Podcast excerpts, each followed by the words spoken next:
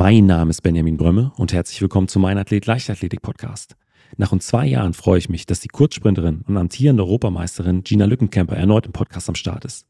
Ein Jahr nach den Europameisterschaften feiert sie in 2023 ihren bislang stärksten Saisoneinstieg. Und so sprechen wir über ihre verbesserte Sprinttechnik, ihre Ziele für diese Saison und über harte Bergansprints gegen ihren Physiotherapeuten. Dann hatte jemand anderes zu mir gesagt, du, Gina, also der Typ, der, sowas halt einfach am geilsten und am besten hinbekommt, ähm, das ist Noah Lyles. Und dann habe ich gesagt, pff, ich sage, ey Noah, wie machst du das eigentlich? Und dann fing Noah an zu, zu erklären und mit der Erklärung von ihm konnte ich so viel anfangen und seitdem kriege ich das Ganze so viel besser hin. Und als ich jetzt äh, an meinem letzten Tag da war und mich verabschiedet habe, dann noch von allen, guckt Noah mich auch nur an und sagte, ne, Gina, und denk dran, arbeite weiter dran. Dann kriegst du es richtig gut hin. Ich sage, ja, versprochen.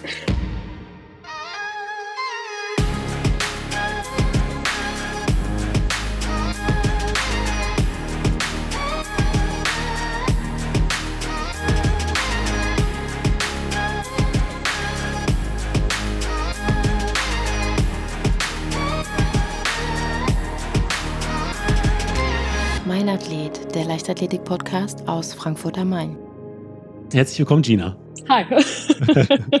ja, es freut mich, dass du nach äh, längerer Zeit mal wieder im Podcast zu Gast bist. Wir haben, ich glaube, mittlerweile schon vor zwei, zweieinhalb Jahren äh, eine Doppelfolge gemeinsam aufgenommen. Und äh, jetzt nach, äh, insbesondere nach der letzten Saison und jetzt auch nach dem Saisoneinstieg in diesem Jahr, freut es mich umso mehr, äh, dass du Zeit gefunden hast für eine äh, weitere Folge. Ähm, wir haben in den letzten Tagen ja auch schon so ein bisschen geschrieben, um das Ganze zu koordinieren. Deswegen jetzt so meine erste Frage. Ja, wo bist du gerade und wie geht's dir so insgesamt? Äh, ja, also ich bin jetzt aktuell tatsächlich endlich mal wieder zu Hause in Bamberg ähm, und genieße ein paar Tage in der Heimat, mal wieder in den eigenen vier Wänden zu sein. Ähm, das ist ganz auch mal wieder ganz nett, weil ich war jetzt dann doch drei Monate lang in Florida, ähm, bevor ich jetzt wieder hierher gekommen bin, jetzt äh, Anfang der Woche. Mir geht soweit echt gut. Ähm, ich bin sehr zufrieden mit mir selbst momentan und äh, Training läuft super, von daher könnte momentan nicht besser sein. Was sind so die drei Dinge, die du am meisten vermisst? Wenn ich in Florida bin, ja. vermisse ich natürlich halt äh, meinen mein Freund und halt einfach meine, meine Freunde, meine Familie. Das ist eigentlich somit das, was am, am meisten fehlt, wenn ich da drüben äh, bin. Ich komme mir immer vor, als würde ich mehr oder weniger in so einem dauerhaften Trainingslager leben, wenn ich da bin. Hab da zwar auch tolle Menschen um mich drum herum, so ist es nicht, aber es ist halt dann doch nicht wirklich das Gleiche. Auf der anderen Seite habe ich halt eine gewisse Ruhe mehr. Ne? Also wenn ich da bin, dann bin ich halt so weit weg vom Schuss, dass die meisten Leute mich auch einfach in Ruhe lassen und ich mich auf den Sport konzentrieren kann, was auf der einen Seite schön ist, auf der anderen Seite auch manchmal ein bisschen langweilig ist. Von daher genieße ich das auch sehr, dass ich hier mal zwischendurch ein paar Aufgaben habe. Aber es ist eigentlich, also wenn ich, wenn ich was vermisse, primär, dann sind es wirklich halt mein Freund, meine Familie, meine Freunde, mein Pferd. Ähm, das sind alles alles so Sachen, die mir in Florida halt am meisten eigentlich fehlen. Ja, aber was du angesprochen hast, in Florida hast du auch so ein bisschen mehr deine Ruhe, was das Training angeht. Ähm, hier in Deutschland, wenn du auf den Sportplatz gehst, könnte ich mir schon vorstellen, dass äh, dann auch immer eine gewisse Zeit eingeplant wird für äh, Autogrammwünsche, äh, Fragen etc. pp. Und dass du da wahrscheinlich auch mehr im Fokus stehst als äh, in, in den USA im Training. Ja, also ich habe halt den großen Vorteil, ähm, dass ich halt vormittags trainieren kann und das nutze ich halt auch am liebsten. Also ich gehe am liebsten auch morgens ähm, zum Training und mache mein Training vormittags. Da ist dann meistens nicht so viel los, weil ich halt auch gerade jetzt an den Wochenenden halt nicht wirklich viel Training habe, ähm, beziehungsweise Sachen habe, die ich halt überall machen kann, äh, wofür ich jetzt nicht unbedingt ein Stadion halt brauche oder was ich halt zu Hause bei mir halt im Home Gym mache. Äh, von daher habe ich da auch relativ viel Ruhe. In Bamberg habe ich sowieso mehr Ruhe als in anderen Städten gefühlt. ich finde es eigentlich immer ganz witzig. Ich glaube, so entweder so viele Leute wissen es gar nicht in Bamberg, dass ich hier wohne, ähm, oder äh, es ist einfach das Gemüt äh, der Franken, äh, dass sie da eher Abstand nehmen und einen eher in Ruhe lassen. Hin und wieder kommt mal jemand vorbei, ähm, der dann eigentlich aber auch nur mal kurz Hallo sagen möchte und dann gehen die meisten Leute auch tatsächlich schon wieder weiter, wenn sie mich irgendwo trainieren sehen. Also das ist echt eher selten der Fall. Ähm, aber es ist halt so, dass drumherum, also gerade wenn ich halt in Deutschland bin, bin ich halt greifbarer für Medien oder halt auch für meine Sponsoren und dann kommen natürlich einige Anfragen damit einher, was Teil des Jobs ist, was halt auch cool ist, was Spaß macht. Aber wenn wir gerade in diesen extrem intensiven Trainingsphasen sind, dann brauche ich einfach diese Ruhe. Ne? Also ich bin dann auch einfach kopftechnisch teilweise gar nicht mehr in der Lage dazu, vernünftige Interviews zu führen, weil ich halt nach dem Training nach Hause komme und halt einfach fertig damit bin. Und dann geht bei mir nicht mehr viel und äh, dann ist die einzige Möglichkeit für mich, sowas zu machen vor dem Training. Trainingsbeginn in Florida ist aber immer um 9 Uhr. Das heißt, ich muss dann halt schon um 7 Uhr äh, da sitzen und ein Interview führen, wenn ich das irgendwie noch mit reinschieben möchte. Und äh, das ist dann hier jetzt doch ein bisschen entspannter in den Tag zu integrieren. Ja, das kann ich mir vorstellen. Ich habe auch gleich noch ein paar Fragen zum, äh, zu deinem momentanen Trainingsalltag. Aber ähm, jetzt nochmal so ein kurzer Rückblick auf das vergangene Jahr. Ähm, was war in äh, 2022 so, ja, vielleicht so der krasseste Moment für dich? Das war ja schon ein sehr, sehr intensives sportliches Jahr. Ja, ich glaube, der krasseste Moment für mich ist für viele sehr, sehr offensichtlich. Ähm, und das ist definitiv das 100-Meter-Finale aus München.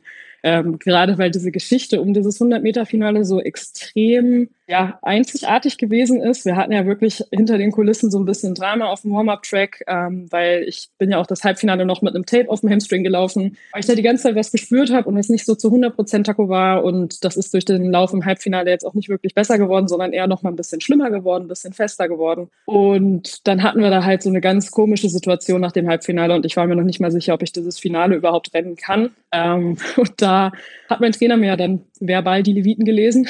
Und äh, das war aber in dem Moment genau das, was ich brauchte, weil er halt einfach gesagt hat, du Gina, ich äh, stand auf der Gegend gerade, ich habe dich laufen sehen. Wenn du technisch so unsauber läufst, dann brauchst du dich auch nicht wundern, dass dein Hamstring dir hinten wehtut. Ne? Also äh, er hat dann versucht, das vorzumachen von der Bewegung her, was ich gemacht habe und hat dabei selber fast einen, einen äh, Krampf gekriegt, äh, hinten in der Oberschenkelrückseite. Hat dann mich nur angeguckt und hat gesagt, siehst du, da siehst du mal, wie blöd das war. Und äh, dann hat er echt es geschafft, mit mir zwischen Halbfinale und Finale äh, 20 Minuten lang einfach nur Techniktraining zu machen und einfach nur nochmal an der Technik zu arbeiten und mich wieder vernünftig auf die Bahn zu stellen, dass ich halt wieder vernünftig laufe, sauber laufe. Und äh, ja, kaum macht man es richtig, schon tut es nicht mehr weh. Ne? Also Lance ähm, sagt eh immer sehr gerne, äh, schnell sprinten und schnell laufen tut nur dann weh, wenn du es falsch machst. Wenn du es richtig machst, dann tut dir das nicht weh. Und ähm, ja, was soll ich sagen, er hat halt leider recht damit. und äh, bin aber sehr froh, dass er das wirklich echt so genial gut gesteuert hat da mit mir äh, auf dem Warm-up-Track, weil es war halt wirklich eine schwierige Situation. Ne? Also ich war total verunsichert. Unsere Physiotherapeuten haben halt dort auch definitiv was hinten im Hamstring gespürt, wo sie sagten, boah, da ist schon echt viel Spannung drauf. Eigentlich müssten wir es einmal richtig aufziehen und dann kannst du aber zwei Tage halt nicht rennen. Und ähm, ja, dann kam halt Lance und hat gesagt, nee, nee, wir laufen halt einfach technisch sauber, dann ist da hinten auch wieder Ruhe und äh, wir konnten das Tape abziehen, alles. Es war auf einmal, ja, kaum macht man es halt richtig, ne?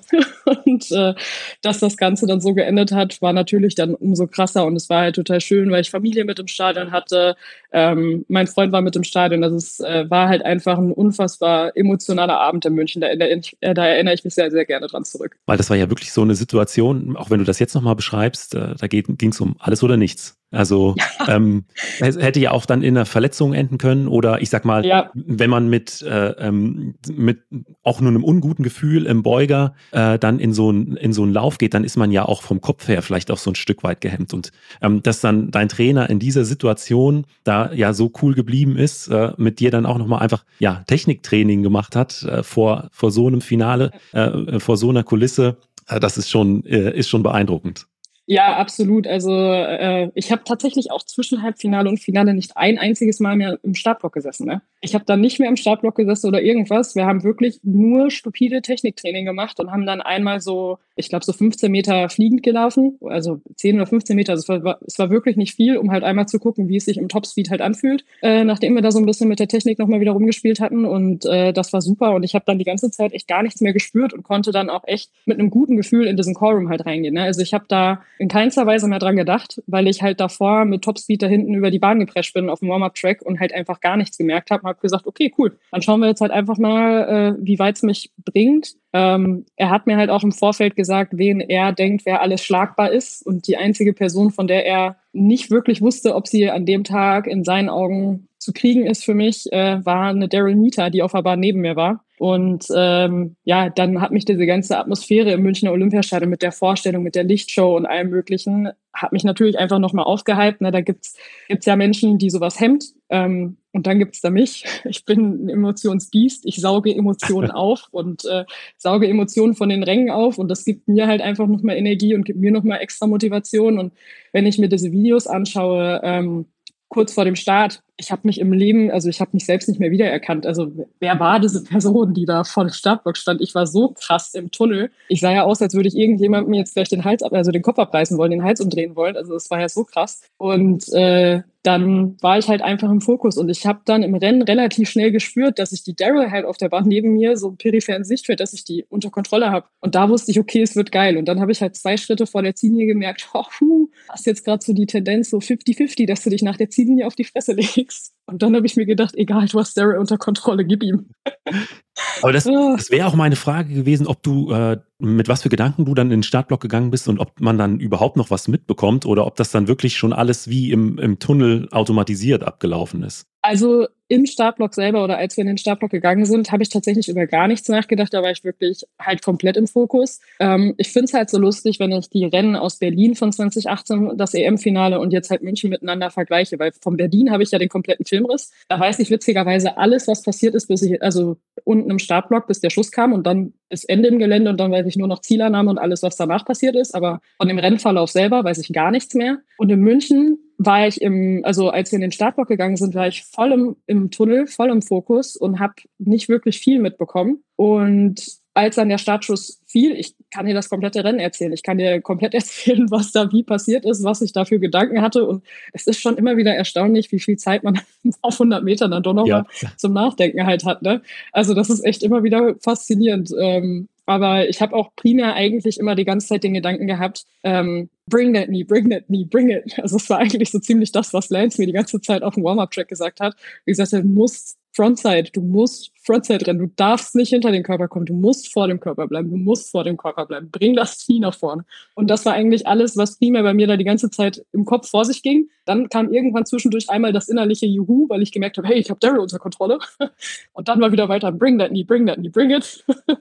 Und dann habe ich echt gemerkt, wie mich meine Kräfte halt einfach verlassen haben, weil ich mich da dann halt so verausgabt habe. Ähm, an dem Tag und äh, dann halt einfach nur gesagt, ja, okay, scheiß drauf, alles oder nix. Ähm, ich hatte überhaupt keine Ahnung, den kompletten Rennverlauf über, wo sich Mujinga in dem Rennen befindet, weil die so weit weg war, also von den Bahnen, die zwischen uns dann halt äh, lagen. Und dann ist sie ja auch wirklich am Anfang so weggeschossen. Das habe ich null mitbekommen, weil die einfach nicht in meinem peripheren Sichtfeld für mich ersichtlich war, was aber, glaube ich, auch in dem Moment insgesamt ganz gut so war.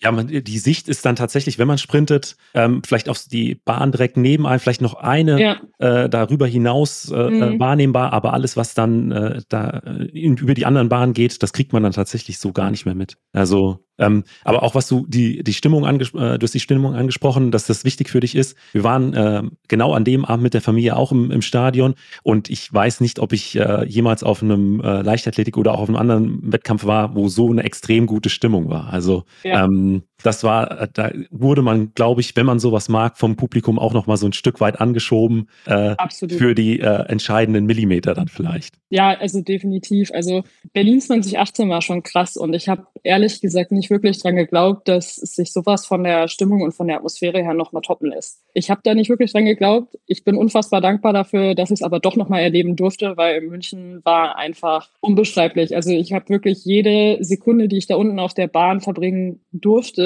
so unfassbar genossen. Deswegen war es mir aber auch so wichtig, dass wir das irgendwie hinkriegen, dass ich trotz Fäden im Knie nochmal diese Staffel rennen kann. Ne? Weil ich halt, ich habe da gestanden und gesagt, ich will nochmal auf diese Bahn, ich will das nochmal erleben. Das war so cool. Und äh, ich weiß nicht, dass ich am Freitag ähm, sind, war ja, waren ja die Staffelvorläufe und das Finale war am Sonntag. Und ich bin Freitag früh mit den Mädels mit ins Stadion gefahren und habe da so ein bisschen ja, den Hype-Man gegeben und äh, habe für gute Laune und gute Stimmung gesorgt und äh, war halt einfach, ich sag mal, die Ersatzläuferin und habe mich mit den Mädels mit eingelaufen. Das war das erste Mal, dass ich seit diesem Sturz tatsächlich auch wieder gelaufen bin, ähm, um halt zu gucken, wie es sich so ein bisschen halt anfühlt und um auch so ein bisschen den Mädels ein bisschen Zuversicht und Hoffnung zu geben, habe ich mir gedacht, komm, ich, ich laufe mich einfach mal mit ein. Und das hat überraschend gut geklappt und ich bin da über die Bahn gehüpft und hatte die Freude meines Lebens und äh, ich weiß noch, dass unser Bundestrainer so ein bisschen Schiss hatte, dass ich da jetzt äh, zu viel mache. Ähm, ja, Lückencamper, weißt du, die kann sich, kann sich nicht zusammenreißen. Aber mir hat so, mir hat das unfassbar gut getan. Und ich habe dann, äh, während die Mädels dann angefangen haben, Spikes anzuziehen, wo dann halt auch für mich definitiv Ende im Gelände war, also mehr als einlaufen habe ich da auch nicht gemacht an dem Freitag. Aber da habe ich meinem Trainer geschrieben, weil Lance war äh, zu dem Zeitpunkt dann schon nicht mehr in Deutschland, sondern ähm, in der Schweiz mit Noah Lyles für den nächsten Wettkampf. Und da habe ich Lance geschrieben und ich sage, äh, Coach, also ähm, wenn die sich gleich fürs Finale qualifizieren, ne, also ich würde dann schon gerne am Sonntag nochmal laufen. Und äh, schrieb mir zurück, Gina, du musst keinem was beweisen. Du hast deinen Soll erfüllt. Du hast alles gemacht, was du irgendwie machen musstest. Fühl dich da in keinster Weise irgendwo zu gezwungen. Wenn es nicht geht, dann geht's nicht. Dann habe ich gesagt, ja, ich weiß, aber ich will. und, äh, dann kamen wir zurück, okay, pass auf. Wenn du morgen auf die Bahn gehen kannst und zweimal 20 Meter fliegen trennen kannst und die voll knallen kannst und du spürst da nix in dem Knie, dann darfst du rennen. Ich so, okay, Deal. Und dann äh, haben wir halt am Samstag angetestet ähm, und das lief hervorragend. Ich habe an dem Knie, ich habe da in keinster Weise was gespürt. Ich meine, ich habe halt auch das große Glück gehabt, dass wir wirklich die bestmögliche medizinische Betreuung jetzt vor Ort hatten. Ähm, sei es, wie das Ganze zusammengenäht wurde. Ähm, der, der Arzt äh, im Krankenhaus, der mich da zusammengenäht hat, der hat ja auch von mir in meinem ja, Adrenalin-Vollrausch da nachts gesagt bekommen, ich möchte aber am Sonntag damit dann nochmal Staffel laufen. Deswegen hat er das Ganze auch ein bisschen fester zugezurrt, als man das normalerweise so machen würde. Ähm, war dann beim Fäden rausziehen nicht ganz so geil, aber ich bin ihm sehr dankbar dafür, weil ich bin mir nicht sicher, ob es sonst gehalten hätte äh, mit dem, was wir da nochmal durchgefeuert haben. Und ähm, ja, das ich, ich habe da Laserbehandlung drauf kriegen können. Also unser Physiotherapie-Team, ähm, was wir vom Deutschen Leichtathletikverband dabei hatten, die haben echt alles dafür gegeben, dass wir diesen Staffelmoment halt auch nochmal hinbekommen, dass ich damit auf die Bahn gehen konnte. Und wir haben auch noch dann zusätzlich so ein unfassbar harmonisches Team jetzt halt ähm, für die Staffel vor Ort in München gehabt. Da hat es nochmal besonders viel Spaß dann gemacht. Und als wir da Sonntag in das Stadion reinkommen durften, nochmal für die Staffel, das war unbeschreiblich, weil gefühlt musste, egal wer von uns jetzt von der Staffel da gerade auf der Bahn war. Wir mussten nur einmal tief einatmen und die Leute sind auf den Rängen ausgeflippt. Also sowas habe ich auch noch nicht erlebt. Aber wie geht man nach äh, so einer Saison, nach so einem äh, Wettkampf, nach so einer Meisterschaft in die nächste Saisonvorbereitung? Also das macht ja auch irgendwas mit einem, wenn man, wenn man solche Momente, solche Erfolge mitnimmt. Unfassbar motiviert.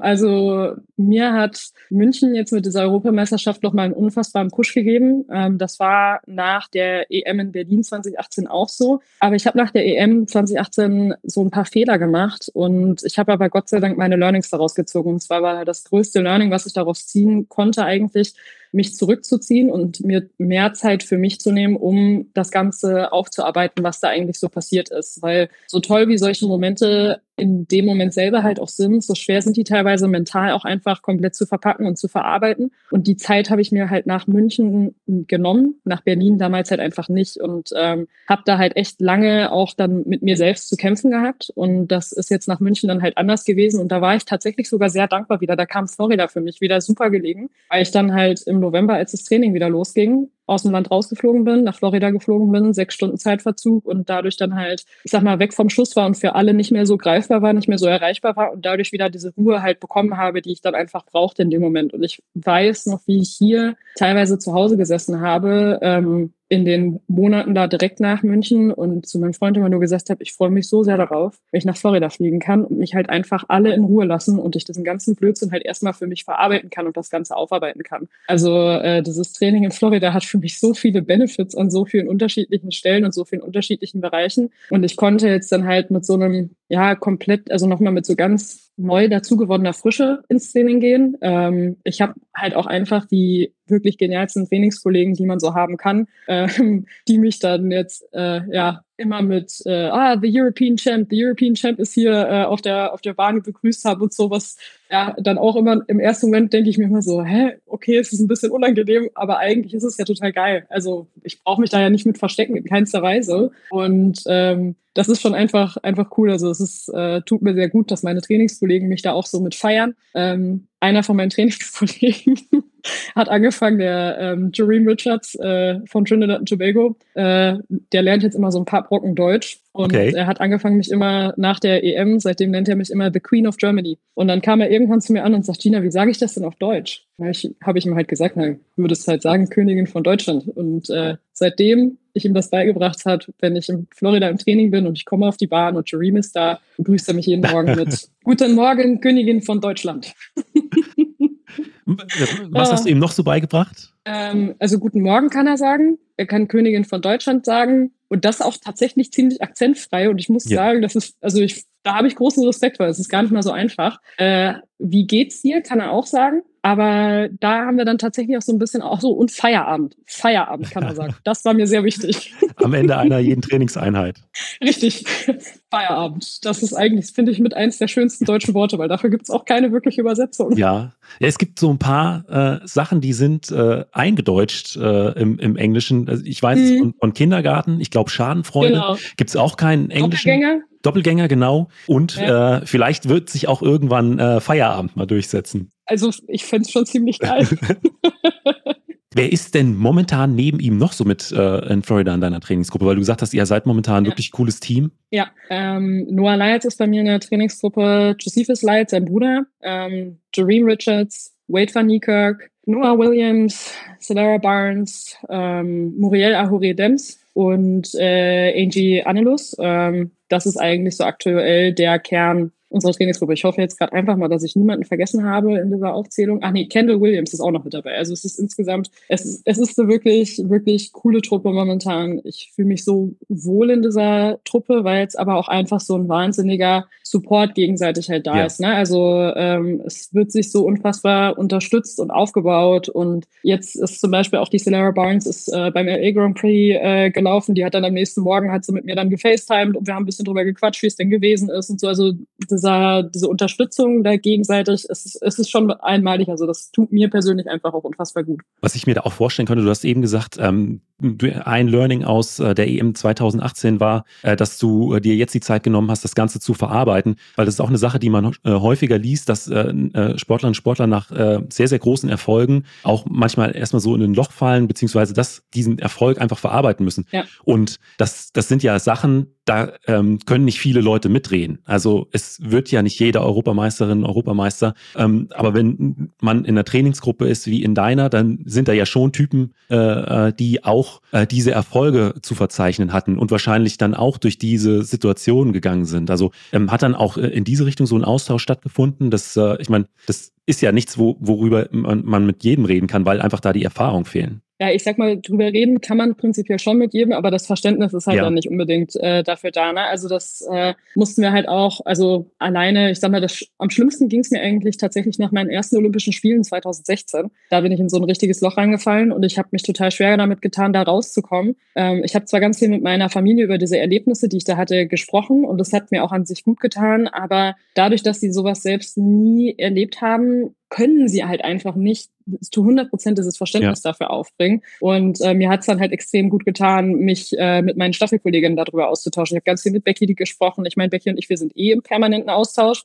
Ähm, auch jetzt aktuell, gestern noch zuletzt wieder mit ihr, mit ihr telefoniert. also von daher, der Austausch mit Athleten ist äh, gerade nach großen Erfolgen tatsächlich super, super wertvoll und hilft einem enorm und hilft mir extrem weiter, ähm, mit sowas klarzukommen und das Ganze zu verarbeiten. Ich glaube, mir hat es auch alleine schon wirklich viel geholfen, dass äh, meine Trainingskollegen mich häufig als äh, European Champ also angesprochen haben oder auch von Jareem, das ist Königin von Deutschland, ähm, um einfach zu realisieren, was da eigentlich passiert ist und was mir da eigentlich gelungen ist letzten Sommer. Weil das ist, glaube ich, 2018 auch so ein bisschen mein Problem gewesen. Ich habe das eigentlich nie wirklich verstanden, was, was ich da erreicht habe und was da eigentlich passiert ist. Und ähm, habe dadurch dann halt mit diesem Prozess viel, viel länger gebraucht. Und so haben es mir halt meine Trainingskollegen, ähm, ob bewusst oder unbewusst, wirklich tagtäglich unter die Nase gerieben ähm, und aufs Brot geschmiert. Und äh, mein Wade van Niekerk regelmäßig im Training bei den Drills neben mir, der, der, dann immer auf den letzten Schritt hat er immer eine Zieleinnahme gemacht und ähm, dann haben wir jedes Mal das Battle gehabt bei den Drills. und wenn er dann vor mir den Drill beendet hatte, immer auch nur I beat the European Champ, I beat the European Champ. Und äh, ich glaube, unbewusst, die haben die mir damit durch solche Sachen so unfassbar geholfen, das Ganze wirklich zu verarbeiten, zu verpacken, zu realisieren, was da eigentlich alles so passiert ist. Und das ist, ist so super cool. Es ist aber halt auch so cool, sich einfach mit so Leuten auszutauschen, gerade auch im Training, wie sie an das Training halt rangehen. Ähm, das Beeindruckendste jetzt in den letzten Wochen war tatsächlich, dass äh, ich nach einer richtig taffen Einheit äh, mit Wade äh, noch da saß und Ernest zu mir sagte, boah Gina, ich habe ich hab vor diesem Lauf heute, ich habe so Angst gehabt. Ich habe so Angst gehabt und ich habe da gesessen und habe mir gedacht, da sitzt ein Weltrekordhalter mhm. neben mir und sagt mir gerade, dass er Angst vor dem Lauf hatte, will er mich verarschen? Also das ist, äh, das ist echt immer wieder also faszinierend, dieser, dieser Austausch, den man da halt hat. Aber es ist halt auch genauso schön, weil er dann halt auch im nächsten Satz dann halt sagt, ey, danke, dass du da heute so angefeuert hast. Das hat mir so gut getan, weil ich hatte so Schiss vor diesem Lauf. Und äh, das war so ein schweres Programm heute für mich, da mental mit umzugehen und so. Also ich profitiere von dieser Trainingsgruppe in so vielen Bereichen, sei es jetzt ähm, auf der mentalen Ebene, aber auf der anderen Seite auch, was, mein, was meine Lauftechnik betrifft. Ich habe zum Beispiel mit einem Punkt in der Lauftechnik ganz großes Problem gehabt, dass ich von Lance zwar verstanden habe, was er haben wollte, aber ich bin eine Athletin, die braucht Bewegungsgefühl und ich brauche jemanden, der mir Bewegungsgefühl ver vermitteln kann. Und manchmal kriegt Lance das hin. Und dann haben wir aber manchmal so kleine Knackpunkte, da schafft er das nicht so richtig. Und ähm, dann hatte jemand anderes zu mir gesagt, du, Gina, also der Typ, der, der sowas halt einfach am geilsten und am besten hinbekommt, ähm, das ist Noah Lyles. Und dann habe ich gesagt, pff, ich sag, ey Noah, wie machst denn du das eigentlich? Und dann fing Noah an zu, zu erklären und mit der Erklärung von ihm konnte ich so viel anfangen und seitdem kriege ich das Ganze so viel besser hin. Und als ich jetzt äh, an meinem letzten Tag da war und mich verabschiedet habe, dann noch von allen, guckt Noah mich auch nur an und sagte, ne, Gina, und denk dran, arbeite weiter dran. Dann kriegst du es richtig gut hin. Ich sage, ja, versprochen. Also das ist, äh, das ist schon echt, echt ziemlich cool. Also ich profitiere von dieser Gruppe in so vielen unterschiedlichen Bereichen und es tut mir einfach so wahnsinnig gut, da sein zu dürfen und mit diesen Athleten zu arbeiten. Ähm, hat er es dann einfach anders formuliert? Hat er äh, die, die, die Bewegungsausführung dann nochmal dargestellt? Oder was, was hat er dann dazu geführt, dass der Groschen irgendwie so hm. gefallen ist? Er hat die Bewegungsausführung zum einen dargestellt und hat dann versucht zu erklären, auf was er sich konzentriert, was er versucht anzusteuern in dem Moment. Also was er für, also wo er den Fokus hat, ähm, wie er zum Beispiel halt auch die Spannung im Bauch halt hat. Also es geht dann wirklich auch extrem ins Detail rein, weil Noah da auch, ich sag mal, jemand ist, der sehr detailreich und sehr präzise halt arbeitet, was ich aber sehr schätze, weil ich halt mit diesen ganzen Erklärungen, wo er dann halt sagt, ne, also konzentriere dich darauf, dass du auch die richtige Spannung da unten im Bauch hast. Du kannst diese, also du kannst so sauber auf Technik auch nur laufen, wenn du eine gewisse Geschwindigkeit halt schon rennst. Im Langsamlaufen kriegst du das nicht hin. Das heißt, du musst gucken, dass du, dass du Geschwindigkeit drauf bekommst und konzentriere dich da und da und da drauf. Also das äh, ist dann einfach schon cool, wenn du jemanden hast, der es dir A in gewisser Art und Weise halt auch vormachen kann, aber auch B dir erklären kann, was denn die was denn sein Fokus bei dieser Übung, also was denn sein Fokus ist, um das überhaupt zu, zu so hinzukriegen, um das hinzubekommen. Und wo er zum Beispiel halt ähm, sagt, da und da habe ich gemerkt, da brauche ich, muss ich mehr Spannung in den Körper geben, damit ich das überhaupt hinkriege. Oder ich habe gelernt über die Jahre, ich kann das so sauber laufen, wenn ich einfach eine gewisse Geschwindigkeit laufe. Beim Langsamlaufen kann man das zwar so halbwegs hinkriegen, aber so richtig lernen kannst du es eigentlich erst, wenn du Geschwindigkeiten läufst. Ähm, das ist schon immer wieder spannend. Also Sprinten ist doch tatsächlich ziemlich viel äh, Technik. Meint man mal gar nicht so, ne? Weil am Ende sagt dann, ja, die 100 Meter Sprinter, die laufen doch nur geradeaus. Ist daran so schwer. Ja, das habe ich auch oft gehört. Ja. Aber, aber das ist äh, schon auch nochmal so ein Punkt, ähm, dass äh, ich glaube, das sind so Details, äh, wie Noah, dass du sagst, du brauchst eine bestimmte Geschwindigkeit, um diese Technik überhaupt sauber ausführen zu können. Ähm, ist auch die Frage, ob man sowas immer als Trainer auch tatsächlich wissen kann. Weil ich sag mal, der Bewegungsablauf ähm, und das Verständnis dafür, das ähm, kann man als Trainer, egal wie schnell man selbst war, ähm, wahrscheinlich sich erarbeiten. Aber dieses Körpergefühl oder ähm, zu realisieren, hey, ähm, die, diese Bewegungsausführung, die bringt erst was, wenn ich wirklich äh, äh, submaximal äh, im hm. Sprinte und nicht, das klappt noch nicht in I3 oder I2 Läufen, ähm, dass das manchmal dann tatsächlich erst äh, erlaufen oder erfüllt werden muss. Das ist schon spannend. Ja. Was, also ich glaube tatsächlich, dass bei uns halt das Ding ist, äh, Lance weiß das schon, dass wir dafür die Geschwindigkeiten laufen müssen, weil dafür lässt er uns zu viel die Geschwindigkeiten rennen. ähm, wo man, also dass man halt wirklich dran arbeiten kann und er lässt uns auch häufig noch am Ende ähm, von einer krassen Einheit noch mal ein paar Technikläufe hinten drauf laufen, wo es dann einfach wirklich über 60, 80 Meter und lauf halt so schnell, dass du halt auf Technik laufen kannst. Ähm, also sowas machen wir tatsächlich regelmäßig und relativ viel. Aber ich finde immer, manchmal ist es bei der Bewegungsgefühlvermittlung einfach ein bisschen schwierig, weil ähm, manchmal sind da Hinweise mit dabei oder er benutzt gewisse Keywords, die dann, also da sind Sachen mit dabei, da sage ich so, hm, ja, okay, damit kann ich jetzt nicht so wirklich anfangen, äh, was anfangen für mich. Und dann nutzt er einfach ein, ein anderes Keyword und auf einmal stehe ich da und sage so, so, okay, warum sagst du das nicht gleich? Also es ist, manchmal sind es auch einfach echt Kleinigkeiten in ja. der Formulierung, die einen wahnsinnig großen Unterschied machen können. Und ähm, ich finde es halt aber so schön, weil wir in der Gruppe bei uns halt A, wir haben Athleten, die gewisse Bereiche halt einfach unfassbar gut machen. Und dann haben wir aber auch ähm, das große Glück, dass zum Beispiel einer von unseren ehemaligen Athleten, mit dem ich, ähm, als ich in die Gruppe gekommen bin, noch zusammen trainiert habe, dass der jetzt bei uns als, als Assistenztrainer mit in der Gruppe ist. Der hat über zehn Jahre bei Lance trainiert, also der weiß ganz genau, wie Lance das haben möchte, etc. pp. und hat das alles verinnerlicht und der ist noch relativ, ich sag mal, aktuell ja. in, dem, in dem Fühlen von den Bewegungen halt drin. Der Keston Blackman ist das auch von Trinidad und Tobago und äh, auch der kann einem da unfassbar nochmal weiterhelfen, wenn man halt da steht und sagt, boah, irgendwie die Erklärung vom Coach, also ich verstehe an sich, was er von mir will, aber ich weiß nicht, wie ich das umsetzen soll. Und äh, ich komme da nicht so wirklich dahinter. Und dann ist das halt so wertvoll, wenn man auf solche Leute nochmal zurückgreifen kann in diesem Trainingsgruppenumfeld, die einem da nochmal dann eine genauere Erklärung für geben und nochmal sagen, hier, pass auf, schau mal, ich habe mich da und darauf konzentriert und das kriegst du nur so und so hin. Das ist, äh, ist schon immer wieder faszinierend. Man sieht auch, Sprinttraining ist auch sehr viel Kommunikation. Absolut. Kommt mir sehr zugute. Was war das in, in diesem speziellen Punkt, äh, ähm, wo dir Noah dann auch nochmal so den entscheidenden äh, Hinweis gegeben hat? Es ging um, um den, um den Kniehang. Also es ging einfach um die Unterschenkelposition eigentlich. Ähm, wenn, wenn man das Knie halt nach vorne durchbringt. Und diesen Bewegungsablauf vorm Körper ging es dann halt eigentlich primär. Also wo, wie man das hinbekommt, dass dieser Kniehang halt einfach so lange wie möglich gehalten wird, aber halt auch nicht zu übertrieben lang gezogen wird. Also dass es nicht darum geht, von hinten so lange wie möglich zu schieben, um den Schritt dadurch auf Länge zu ziehen, ja. sondern wie man das einfach über diesen Kniehang halt hinbekommt. Ähm, ich habe es immer noch nicht so zu 100 Prozent raus, aber es ist schon besser geworden. ist das auch so einer der Punkte, an dem ihr für diese Saison gearbeitet habt? Oder was äh, stand für, ähm, ähm, für die, ich sag mal, technische Weiterentwicklung für 2023 äh, im Winter auf dem Plan?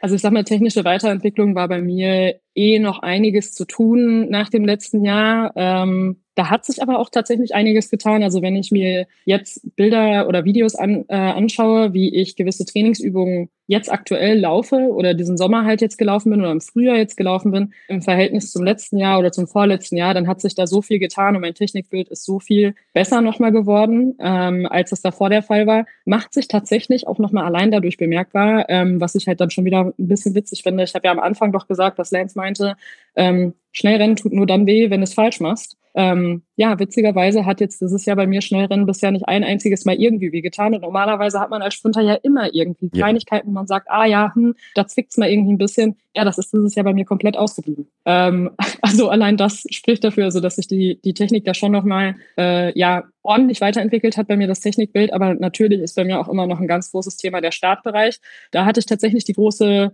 ja, das große Glück und die Möglichkeit, mal mit äh, Ralph Mann zusammenzuarbeiten. Das ist so mit der Guru eigentlich ähm, auf dem Gebiet. Ähm, mit dem arbeitet Lance schon ganz lange zusammen äh, und regelmäßig. Und jetzt hatte ich dann auch mal das Glück, mit dem so eine Startblock-Einheit zu machen. Und da habe ich auch noch mal so viel für mich ja, mitgenommen, ähm, auch nochmal ganz viel Motivation mit rausgenommen, weil das einfach jemand ist, der sich auch unfassbar auf dem Gebiet auskennt. Der hat ja tatsächlich auch eine Medaille schon mal in München gewonnen, bei den Olympischen Spielen damals. Ähm, also von daher hatten wir auch so eine gewisse Connection da an der Stelle miteinander, ähm, dass wir beide in München ja schon mal erfolgreich in diesem Stadion gelaufen sind. Ähm, und das war auch so eine, so eine Trainingseinheit, die die mir einfach unfassbar viel gegeben hat, wo ich so viel von mitgenommen habe, mit noch mehr rausgelernt habe und auch wirklich Motivation rausgeschöpft habe. Und ähm, dadurch hat sich bei mir in dem Startbereich auch echt noch mal einiges getan. Ähm, habe auch da einfach das große Glück, dass ich äh, im Startblock-Training, da wo ich halt einfach noch meine größten Schwächen nach wie vor habe, ähm, zwei Trainingskolleginnen habe, die vorne rennen können, als gäbe es keinen Morgen mehr. Und das sind äh, Celera Barnes und Muriel Ahuridems. Ähm, die, das sind einfach die Startgranaten schlechthin. Ne? Also ich kriege da im Training wirklich regelmäßig auf die Nase von den beiden, äh, weil die da so dermaßen krass rausschießen können. Aber es ist halt dann für mich immer wieder faszinierend, meine Fortschritte zu sehen, weil ich immer mehr da mitrennen kann und immer mehr damit dabei bin und gar nicht mehr so da hinten dran bin. Also ähm, auch im Startbereich in der Beschleunigungsphase hat sich was getan. Da sind wir aber noch lange nicht so weit gekommen wie mit dem Sprinttechnikbild an sich, wenn ich im Freien laufen bin. Das fällt mir aber auch einfach leichter. Interessanterweise haben sowohl äh, Celera als auch Muriel zum Beispiel dafür ihre Schwächen halt hinten raus in dem freien Laufen, in dem fliegenden Laufen. Ähm, und auf den letzten Metern, das ist das, was mir halt einfach am allerbesten gelingt. und äh, dadurch gleicht sich das bei uns tatsächlich bei allen äh, so einigermaßen aus. Und wir sind alle auf einem relativ ähnlichen Niveau unterwegs, haben aber einfach nur andere Stärken in, in unseren Rennen halt. Ähm, also nur als Vergleich, die CC hat jetzt aktuell eine Saisonbestleistung von 11.01 stehen. Bei mir ist es die 11.00. Also es ist wirklich dicht beieinander. Ja. Ähm, Und das aber mit komplett unterschiedlichen Rennen, ne? weil wenn man sich das anguckt, die ist auch beim LA Grand Prix äh, auf den ersten Metern der Shakari Richardson gnadenlos davon gerannt, weil die halt einfach vorne marschieren kann und äh, dadurch ergänzen wir uns halt einfach so gut als Trainingskollegen, äh, weil wenn wir dann halt mal die anderen Läufe haben, wo es halt nicht aus dem Startblock geht, das ist halt das, was ich kann, ja. das ist halt das, was mir liegt, da kann ich sie halt challengen, da kann ich sie pushen, genauso wie sie mich dann halt im Startblockbereich pusht, also äh, das ist schon, ist schon ganz cool so. Ja, vor allen Dingen, also ich äh, glaube, äh, dass äh, wenn man die Zeit, Training ist ja auch, geht es ja auch immer um die Weiterentwicklung und äh, man bekommt ja auch Zeiten mitgeteilt, aber wenn man dann äh, gegen die Trainingskolleginnen sprintet und dann auch mit eigenen Augen sieht, hey, die ist nicht mehr, äh, weiß ich nicht, ein Meter vor mir, sondern es ist nur noch ein halber Meter nach einer gewissen Distanz, das ist dann auch nochmal, glaube ich, so ein bisschen greifbarer und auch in dem Moment nochmal ja. so ein bisschen so ein schöneres Gefühl. Und auch was du sagst, es pusht dann wahrscheinlich Absolut. auch nochmal so ein bisschen mehr als, als die nackten Zahlen, wenn man die nur genannt bekommt. Ja, definitiv. Also ich, wir bekommen tatsächlich gar nicht so super häufig die nackten Zahlen ge genannt. ähm, bei uns kriegen wir das Feedback eigentlich primär darüber, wenn Lance nichts sagt, dann war es okay. Wenn er Good ruft, dann war es wirklich sehr, sehr gut. Und wenn er dir sagt, es war scheiße, dann war es halt echt scheiße. Aber es ist ein einfaches Feedback, äh, äh eine einfache Feedback-Methode, äh, nicht kompliziert und äh, auf Richtig, ja. Absolut, ähm, absolut. Also da macht man sich auch dann gar nicht zu groß Gedanken über irgendwelche Zahlen, die man da rennt. Das finde ich eigentlich sogar ganz angenehm, wenn man nicht immer mit den Zahlen zugeschmissen wird. Ja, es verkopft die Sache wahrscheinlich nicht ganz so. Ja, Weil ich war genau, so ein Zahlenmensch und äh, habe mir da wegen irgendwelchen Hundertsten Gedanken gemacht, aber am Ende des Tages äh, spielt das äh, insbesondere im Training äh, da äh, keine, keine allzu große Rolle. Genau. Wieder was gelernt. ähm, aber äh, neben dem äh, Techniktraining ähm, habt ihr sonst Neuerungen im, äh, im Trainingsalltag oder äh, wie sieht das so insgesamt aus? Der Rest ist eigentlich so ziemlich gleich, äh, gleich geblieben. Also es, sind, es ist wirklich einfach nur, dass wir weiter, also auch das Techniktraining hat sich ja jetzt nicht geändert. Ne? Also mhm. Lance erwartet nach wie vor das gleiche Technikbild äh, von mir, was er vor zwei Jahren schon erwartet hat. Und wir kriegen es aber immer mehr hin, mich da halt hinzustellen, mich da auf die Bahn zu stellen, dass ich das hinkriege. Aber das Trainingsprogramm an sich ist das gleiche und die Trainingsinhalte sind eigentlich die gleichen. Ähm, wir verschieben halt nur manchmal so ein bisschen den Fokus. Okay, wo müssen wir ein bisschen mehr dran arbeiten? Ähm, was müssen wir noch besser hinbekommen? Und arbeiten dann halt daran in den gleichen Trainingseinheiten, die wir in den letzten Jahren auch gemacht haben. Deswegen habe ich aber halt auch teilweise gerade, was, das ist, was mein Technikbild jetzt halt betrifft beim Laufen, diesen direkten Vergleich, den ich übereinander legen kann, weil ich halt Videos habe von ein und derselben Trainingseinheit äh, nur von vor zwei Jahren. Okay. ähm, bevor, äh, bevor wir jetzt auf die äh, aktuelle Saison gucken, ähm, ich habe noch die Woche äh, das Interview mit dir in der Sports Illustrated gelesen. Ähm, da hast du auch erwähnt, dass die Einheiten äh, zum Teil sehr intensiv sein können und das weiß man auch, dass äh, dass da ordentlich zur Sache gehen kann. Ähm, was ist denn so, das würde mich mal interessieren, eine Einheit, äh, vor der du wirklich Respekt bekommst, wenn du weißt, sie steht auf dem Plan? Splitläufe. Ganz, ganz simpel. Es sind einfach diese, diese blöden Splitläufe. Ich hasse die wie die Pest. Ähm, das sind dann so 300er oder wenn es mal richtig schlecht läuft, 400er Splits.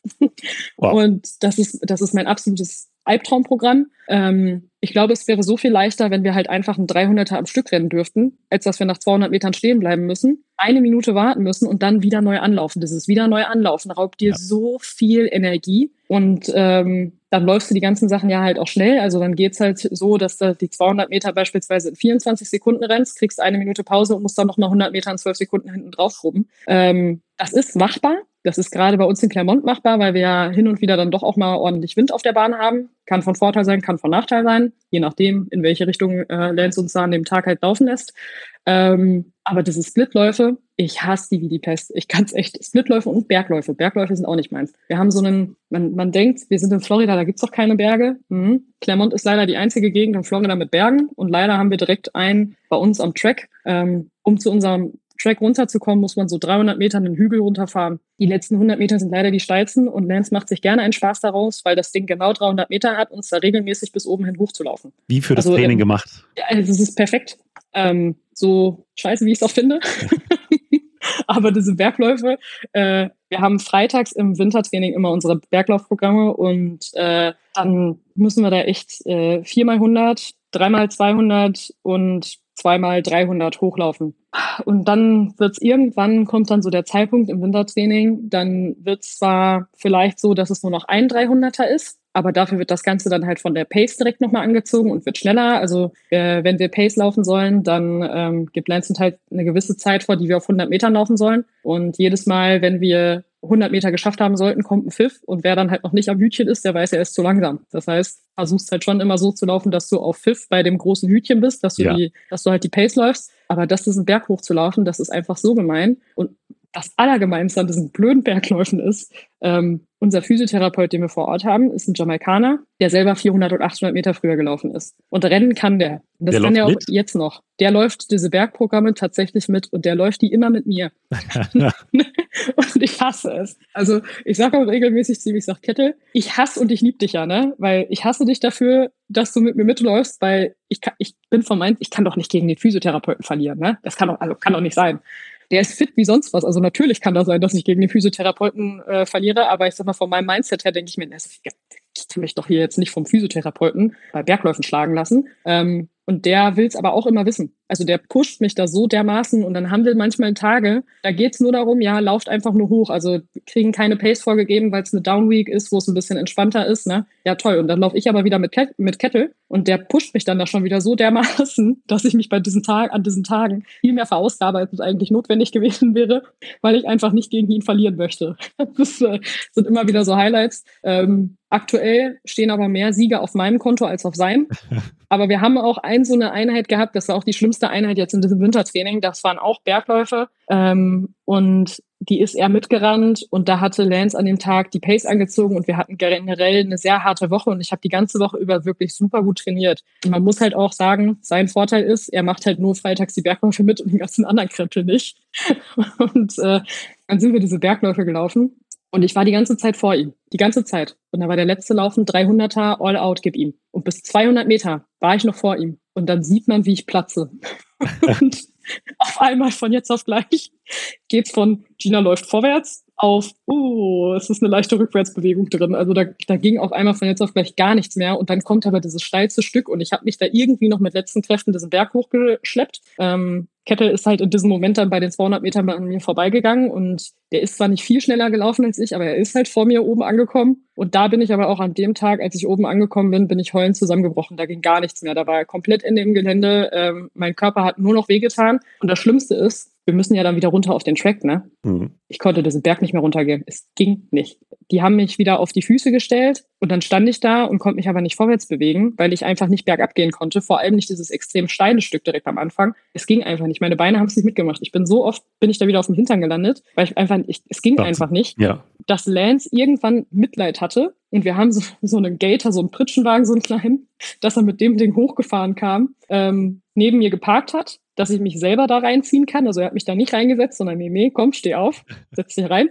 Habe ich mich da hochgezogen, dass ich mich reingesetzt habe. Dann hat er mich runtergefahren, hat mich unten auf der Bahn abgeliefert und hat gesagt, los, lauf, beweg dich. Ne? Also um halt mit dem Laktat wieder klarzukommen. Ja. Und da habe ich ihn auch nach 300 Metern gehen ging es dann so wieder so einigermaßen, ja. dass ich wieder normal gehen konnte. Da kam er zu mir an und hat gesagt, na, heute hat wehgetan. Da habe ich ihn angeguckt. Ich sage, ey, Coach, ganz ehrlich, das, das, also dieses offene Knie aus München, das hat mir nicht eine Sekunde so wehgetan wie der Kack heute hier. Das kann ich mir also, vorstellen.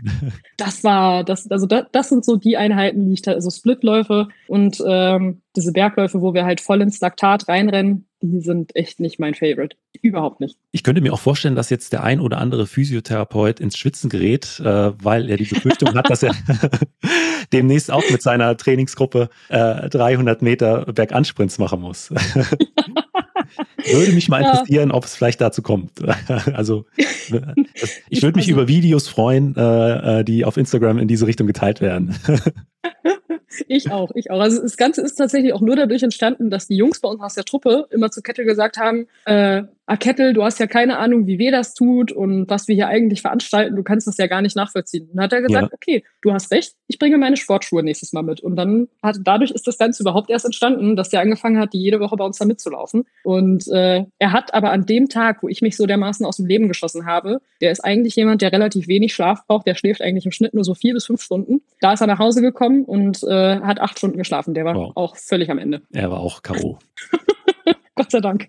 Aber dass sich äh, die harten Trainingseinheiten äh, ausgezahlt haben, haben ja die äh, gerade auch wieder die Wettkämpfe in dieser Saison äh, gezeigt. Du bist ja schon ähm, am 1. April eingestiegen äh, mit der 4x100 Meter Staffel äh, in, bei den Florida Relays ähm, und dann über die äh, 100 Meter am 5. April in, in Gainesville direkt mit einer 11.13 und dann, also alle sechs Rennen, die du in diesem Jahr bisher gemacht hast, waren zwischen 11.0 äh, und 11.16. Die 11.0 auch bei nur einem Meter Rückenwind pro Sekunde. Also, dass sich das Techniktraining und auch insgesamt das Training äh, ausgezahlt hat, äh, sieht man da auch, auch schwarz auf weiß. Deswegen, wie äh, ähm, ja, war es für dich jetzt, wie war für dich der Saisoneinstieg? Erzähl doch mal so ein bisschen davon. Bedeutend besser als gedacht. Ähm, wir sind bisher so ziemlich alle Rennen aus vollem Training gelaufen. Okay. das äh, Wettkampf also, äh, Training unter Wettkampfbedingungen äh, hat das mein Trainer immer genannt. Ja, genau. Also wir sind tatsächlich fast alles bisher aus vollem Training gelaufen. Ähm, also auch die 11.00. Wir sind angereist. Ich glaube, der Wettkampf war samstags. Ähm, das heißt, wir sind donnerstags angereist haben davor noch einen Shakeout auf dem Track gemacht, sind dann halt nach Atlanta geflogen, haben dann am Freitag unser Pre-Meet gemacht. Unser Pre-Meet ist quasi ähm, das komplette Wettkampf-Warm-up. Ähm, und wer möchte, kann halt auch also bis Spikes anziehen und dann halt ein, zwei Steigerungen in Spikes. Wer möchte, kann dann noch ein paar Abläufe oder Starts machen. Das ist aber halt individuell und jeder so, wie er das Gefühl hat, dass er das einfach an dem Tag braucht oder halt eben nicht braucht. Und ähm, da war am, am Samstag Wettkampf. Da waren diese zwei Runden über die 100 Meter. Da bin ich Sonntag nach Hause geflogen ähm, und ich musste schon früh los. Also mein Bus ging schon um 6 Uhr und Abendessen hatte ich an dem Tag erst um 11, also an dem Wettkampftag. Also es war wirklich auch eine kurze Nacht. Ja. Und dann stand ich am Montag früh, komme ich auf die Bahn und ähm, Becky hat an dem Montag bei uns mittrainiert. Und ähm, es war zwar nicht meine komplette Trainingsgruppe da, also es wären auch andere da gewesen, mit denen Becky das Training hätte machen können, aber nee, nee. Lance guckt mich an und sagt, Gina, Starts gegen Becky. So, okay. also ähm, die Wochen haben es teilweise echt in sich gehabt. Ja, die schlimmste Woche, die wir hatten, ähm, war tatsächlich, da haben wir einmal irgendwie zwölf Tage am Stück durchtrainiert. Also da war gar kein Tag der Ruhe und der Erholung mit dabei und sind dazwischen drin Wettkampf gerannt. Also das war, das war so ziemlich mit das Heftigste, was wir da äh, gemacht haben. Ähm, und ja, also spricht einfach nur für, für meine Fitness ähm, aktuell, so wie gut ich da einfach drauf bin und was für einer guten körperlichen Verfassung ich bin, dass das möglich ist. Weil äh, in den letzten Jahren davor haben wir das Ganze auch so gemacht und da bin ich immer mit einer 1140 irgendwie eingestiegen. Mit einer 1140, 1146. Bin dann und habe mich dann halt angefangen zu steigern, immer so. Ne? Also bin dann von der 1140 habe ich es mir dann halt immer angefangen runterzubauen. Ähm, letztes, also letztes Jahr bin ich, glaube ich, mit einer 1146 eingestiegen beim Tom Jones Memorial und ich habe auch nur schon gesagt, als wir da hingefahren sind, ich habe keine großen Erwartungen, weil ich bin da noch nie gut eingestiegen. Ich bin da immer mit irgendwie einer 1140 oder einer 1146 oder irgendwie sowas bin ich da immer nach Hause gefahren. Immer. Und auf einmal, ja, kommen wir über die Ziellinie und das heißt ja 1113. Da habe ich da gestanden, ich sage, äh, äh, also, wie kann das denn sein? Also ich meine, klar, die 1113 war mit zu viel Rückenwind gelaufen, aber die 1146 in dem Jahr davor auch. das, also ähm, wir sind einfach jetzt in diesem Jahr nochmal auf einem ganz anderen Stand, auf einem ganz anderen Level, weil wir einfach im letzten Jahr einen unfassbar guten Grundstein für dieses Jahr jetzt halt gelegt haben und für dieses Jahr legen konnten. Ich meine, ja, ich bin nicht so zu 100 Prozent gesund in die Offseason gegangen äh, mit dem Knie und mit dem Fuß dann halt auch noch, weil ich ja auch noch einen Kapselriss hatte, was wir am Anfang erst gar nicht so wirklich wussten oder was mir halt zumindest keiner gesagt hat. Ähm, und ich mich dann gewundert habe, warum der Fuß so weh tut. Schöne Scheiße, war ein bisschen blöd. Aber es war halt genau der Zeitpunkt, wo wir dann halt uns dazu entschieden haben, okay, Off-Season. Und dann hatte ich, habe ich halt die Off-Season dafür genutzt, ähm, meinen Körper zu, also meinem Körper die Zeit zu geben, sich zu erholen und habe ja aber bis dahin die ganze Zeit wirklich gut trainiert, gute Wettkämpfe gemacht und dadurch konnten wir halt einfach auf dieser letzten Saison jetzt so unfassbar gut aufbauen. Als wir nämlich im November wieder mit dem Training angefangen haben, war mein Körper auch wieder zu 100 Prozent fit und es passte wieder alles. Also der Fuß war auskuriert, es war alles wieder so, wie es sein sollte. Ähm, und da haben wir dann jetzt halt einfach wirklich die ganze Zeit echt sehr, sehr gut trainieren können. Ich habe vielleicht mal zwei Tage Trainingsausfall gehabt, in Anführungszeichen. Das war dann aber auch eher ein Trainingsausfall, weil dann irgendwas im Rücken nicht saß und der Physiotherapeut nicht da war und äh, ich keinen Termin bei einer Chiro gekriegt hatte. Mhm. Und ähm, wir da dann halt lieber ein bisschen auf Nummer sicher gegangen sind, gesagt haben, nee, gut, wenn da irgendwas nicht so richtig stimmt und sich das für mich so und so anfühlt, dann lassen wir es lieber, dann machen wir lieber zwei Tage einfach nur wirklich Warm-up und ein paar Crossfields laufen, also dass ich mich schon ein bisschen bewege, aber jetzt kein intensives Training. Und äh, ich bin wirklich einfach so gesund und so fit durch dieses komplette Training gekommen, wie noch nie wirklich zuvor. Ich meine, letztes Jahr bin ich auch schon wirklich einfach gut durch das Training durchgekommen. Deswegen kamen auch diese Zeiten im letzten Jahr. Aber dieses Jahr bin ich einfach nochmal auf einem komplett anderen Level, als das im letzten Jahr war. Also ich bin sehr, sehr gespannt, ähm, was das jetzt gibt in den kommenden Wochen und Monaten, weil Lance als ich im März wieder nach Florida gekommen bin, nach der Hallensaison, ähm, in unserem ersten Meeting gesagt habe, so Freunde, das ist jetzt die letzte intensive Trainingszeit, die wir haben. Ich habe ab jetzt eure Beine und ihr bekommt die vor Mitte Mai auch nicht wieder zurück.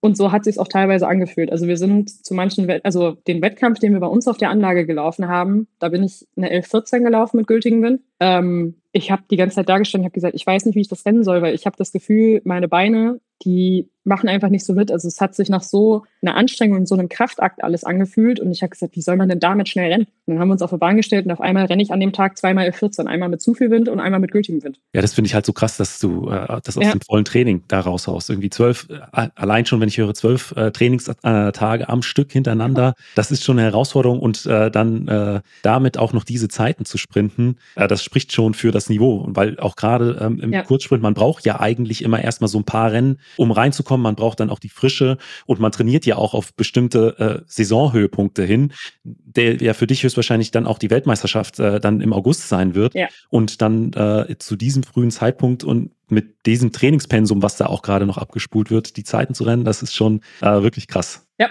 also ich habe auch nur direkt, also ich sage auch schon die ganze Zeit, ich bin so, so gespannt, was diesen Sommer kommen wird. Ähm, ich sag mal, toi, toi, toi, ich klopfe mal lieber direkt wieder auf den Holzkopf. Ähm, gesund bleiben ist dafür die größte Prämisse und äh, wenn ich jetzt äh, mir hier irgendwo in eine doofe Verletzung reinballern sollte, dann äh, wäre das auch schon wieder alles ähm, ärgerlich und dann wird es nicht so laufen, wie wir uns das vorstellen, aber so wird es ja nicht kommen, weil ich werde ja gesund bleiben, bin ich ja jetzt auch schon die ganze Zeit geblieben. Ne?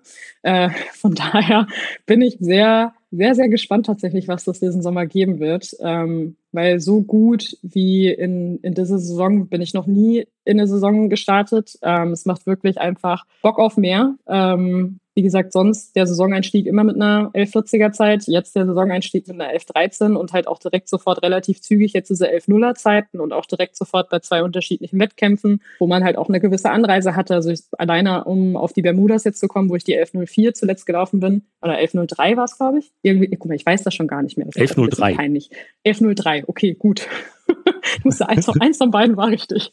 Ähm, da die Anreise nach Bermuda ist von Orlando aus tatsächlich gar nicht mal so, so kurz gewesen, sondern relativ lang. Wir waren insgesamt auf dem Hinweg sechs Stunden, glaube ich, unterwegs, um da hinzukommen. Und äh, das ist dann halt auch eigentlich nicht ohne, wenn man halt so einen Reisetag immer mit dabei hat, weil diese Reisetage, die zerren halt auch, auch einfach an einem und verlangen dem Körper auch viel ab. Und ähm, dass wir das aber jetzt alles so hinkriegen, ist einfach wirklich nur nochmal ein Zeichen dafür, wie fit der Körper ist. Am krassesten war es tatsächlich auch von Bermuda wieder zurückzufliegen. Ähm, da hingen wir eine ganze Weile äh, in New Jersey am Flughafen fest, weil äh, in Orlando Unwetter waren und man uns nicht ähm, uns keine Starterlaubnis erteilt hat. Wir waren aber schon im Flieger und ich saß da ziemlich eingequetscht, weil ich zwei sehr, sehr große Männer in meiner Reihe mit drin sitzen hatte und ich saß am Fenster und hatte halt fast keinen Platz, weil der Typ neben mir einfach so groß war. Der war jetzt nicht super dick, aber der hat einfach auch ein krasses Kreuz gehabt und so. Wir haben die Armlehnen noch nicht mal mehr runterbekommen. Und äh, ich habe noch nicht mal, ich habe noch nicht mal meinen kompletten Economy-Sitzplatz da in dem Flieger gehabt. Und äh, das war, also es, es war echt krass. Und Lance hatte auch so eine Heimreise und wir waren, glaube ich, erst an dem, also in der Nacht erst gegen eins wieder zurück ähm, in der Wohnung. Und dann bin ich am nächsten Morgen um 9 Uhr aber schon wieder auf dem Platz gewesen und der nächste Tag war aber auch schon wieder mein Heimreisetag mhm. nach Deutschland. Und dann bin ich aber morgens auf dem Platz gewesen und ich habe noch davor zu meinem Freund gesagt, nehme ich die Spikes jetzt heute mit oder lasse ich sie zu Hause? Und er guckt mich an, er sagt, Gina, du bist gestern gereist, bist erst spät nachts nach Hause gekommen und du fliegst heute Abend wieder. Du hast doch bestimmt nur ein Shakeout. Ich sage, ah, ich traue dem Braten nicht so zu 100 Prozent. Ich, ich nehme mal welche mit. Hm? War auch gut so. weil ich dann tatsächlich noch ein paar Zugwiderstandsläufe machen durfte äh, an dem Tag. Aber das war aber auch alles so, dass Lance und ich halt darüber gesprochen haben und er mich erstmal das Warm-up hat machen lassen und dann halt zu mir meinte, okay, wie fühlt sich denn der Körper jetzt heute halt an? Also hast du Hast du Muskelkater von dem Rennen und der Reise in der Kombination oder wie fühlt sich das halt alles an? Und da musste ich tatsächlich auch erschreckenderweise feststellen, ich sagte ganz ehrlich, ich bin zwar müde, weil ich nicht so viel Schlaf bekommen habe wie normalerweise, ähm, aber meine Beine fühlen sich echt leicht an. Also meine Beine fühlten sich besser an als in den Wochen, wo wir das Training so durchgeprügelt haben. Und das trotz, dass wir so eine krasse Reise hatten und den ja. Wettkampftag davor, ähm, was schon außergewöhnlich ist. Und da hat Lance ein unfassbar breites Grinsen im Gesicht bekommen, weil er gesagt hat, ja, Tina, soll ich dir was verraten? Das hast du jetzt nur, weil du einfach unfassbar fit bist aktuell. Wenn du nicht fit wärst, könnte dein Körper eine Reise auch nicht so gut wegstecken. Denn dadurch, dass du aber momentan so ein krasses Fitnesslevel hast, kommt der Körper auch mit sowas dann halt mal klar. Und ähm, das ist schon faszinierend, weil das hatte ich in den letzten Jahren so noch nicht, dass ich so, also mich so fühlen konnte nach so einem krassen Reisetag. Ähm, und ja, ich bin einfach sehr, sehr gespannt, was da jetzt in diesem Jahr noch so auf mich zukommen wird. Und äh, mittlerweile bist du ja in Europa, in Deutschland angekommen. Wie sieht's denn äh, jetzt bei dir in den kommenden Wochen wettkampftechnisch aus? Also ich habe jetzt gelesen, in Dessau wirst du an den Start gehen, äh, unter anderem. Genau, ja. Also ich laufe tatsächlich nächste Woche, also am 2.6. in Florenz in der Diamond League. Ähm, das wird mein erstes Diamond League-Rennen seit ich weiß nicht wie lange. Also ich bin einfach voller Vorfreude. Ich freue mich wirklich wahnsinnig drauf, da endlich mal wieder Diamond League rennen zu dürfen. Und äh, nach Florenz kommt dann Dessau als nächstes am 17.06. Und dann laufe ich am 30.06. Ähm, nochmal das Diamond League Meeting in Lausanne und dann kommen auch dann die deutschen Meisterschaften in Kassel. Und dann geht es auch schon so langsam in Richtung äh, wahrscheinlich WM-Vorbereitung. Genau, also wir laufen wahrscheinlich ähm, im Juli in London nochmal Diamond League, ähm, vermutlich auch mit einer Staffel. Ähm, das zeigt sich dann halt äh, nochmal. Also die Team-EM lasse ich zum Beispiel auch bewusst weg. Ähm, die ist ja vor den deutschen Meisterschaften zwischen Dessau und Lausanne. Ähm, einfach weil wir gesagt haben, ich bin jetzt nicht unbedingt auf die Punkte angewiesen und es gibt halt auch einfach unserem Nachwuchs die Möglichkeit, international Erfahrungen sammeln zu können, ähm, was halt auch wichtig ist, weil bei den Großereignissen haben wir jetzt tatsächlich in den letzten Jahren, gerade was die Staffel betrifft, gar nicht so viel die Chance gehabt, ähm, unseren Nachwuchs halt laufen zu lassen.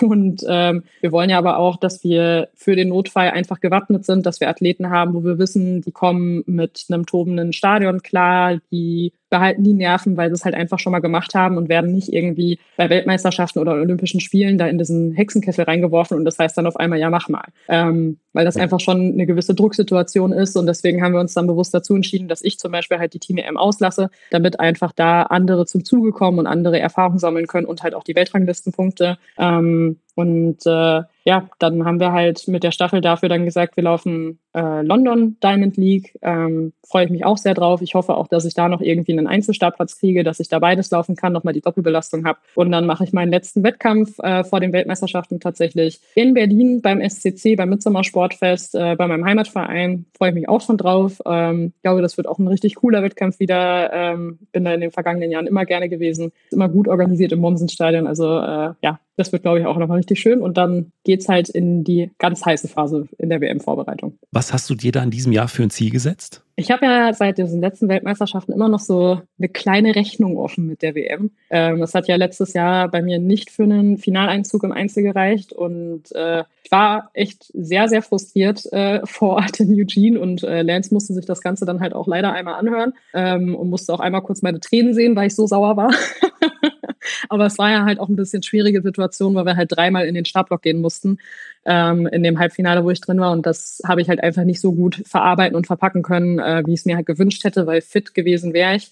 Ähm, und dann ging es halt einfach in dem Rennen nicht so, wie ich mir das vorgestellt hatte. Am Ende bin ich aber eigentlich ja sogar eine Zeit gelaufen, die in den Vorjahren immer für einen Finaleinzug gereicht hätte. Ne? Äh, muss man sich eigentlich auch mal vor Augen führen. Also ja. in den Jahren davor hätte es halt immer gereicht, aber das Niveau im Frauensprint ist halt einfach nochmal krasser geworden. Ähm, und dann reicht sowas halt nicht mehr. Ich bin auch sehr gespannt auf dieses Jahr, weil ich habe aktuell jetzt auch schon das Gefühl, dass das Niveau in Europa nochmal wieder krasser geworden ist. Ähm, und das jetzt schon. Die Saison hat gerade erst angefangen, aber wir haben jetzt so viele Athletinnen, die äh, unter einer 1120 unterwegs sind oder im Bereich von der 1120 komplett über, also komplett in Europa. Ähm, das wird, glaube ich, selbst äh, auf europäischer Ebene ein krasses Ding. Aber ähm, ich traue mir das zu, ähm, so ein WM-Finale mal zu erreichen. Ich möchte das unbedingt erreichen, weil ich einfach weiß, in so einem Finale selbst werden die Karten eh nochmal wieder komplett neu gemischt. Und wenn ich da erstmal in so einem Finale auf der Bahn stehe, dann schauen wir einfach, wie weit wir damit kommen. Und ähm, das ist für mich das große Ziel. Ich möchte das unbedingt erreichen. Und dafür reiße ich mir auch aktuell im Training regelmäßig den Hintern auf, damit ich dieses Ziel erreichen kann. Und äh, ja, schauen wir mal, was das gibt. Da kann ich mir auch vorstellen, äh, dass es da einigen Support äh, für dich geben wird. Ich habe gestern mit äh, Lynn Kleine eine, eine Podcast-Folge aufgenommen, aktuelle zum Wettkampfrückblick. Und von ihr weiß ich auch, dass bereits viele Sportlerinnen und Sportler sich Karten für die WM geholt haben, zum Teil irgendwie eine große Airbnb-Wohnung in Budapest ja. schon angemietet haben, um dann da die Athleten Athleten zu unterstützen. Also es ist ja jetzt nicht so weit weg von Deutschland. Von daher ja. glaube ich auch, wenn das gelingt, wird da auch die Stimmung wieder gut sein. Das hoffe ich doch sehr.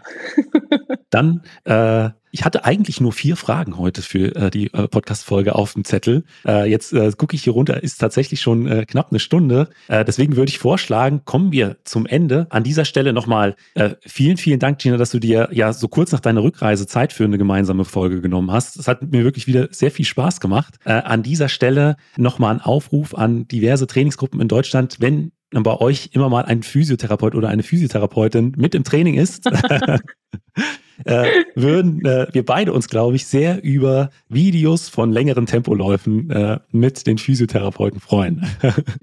ja, absolut. Vielleicht äh, wird dir eine kleine Challenge draus. ja, wer weiß. Äh, in diesem Sinne nochmal vielen, vielen Dank für deine Zeit und ähm, ich würde sagen Feierabend. Und das war auch schon wieder die neueste Folge vom Mein Athlet Leichtathletik Podcast. Falls eure Physiotherapeutin oder euer Physiotherapeut euch auch schon mal bei Tempoläufen herausgefordert hat, teilt gerne ein Video davon bei Instagram und verlinkt Gina und mich darin. Ich bin gespannt. Vielen Dank und bis zum nächsten Mal.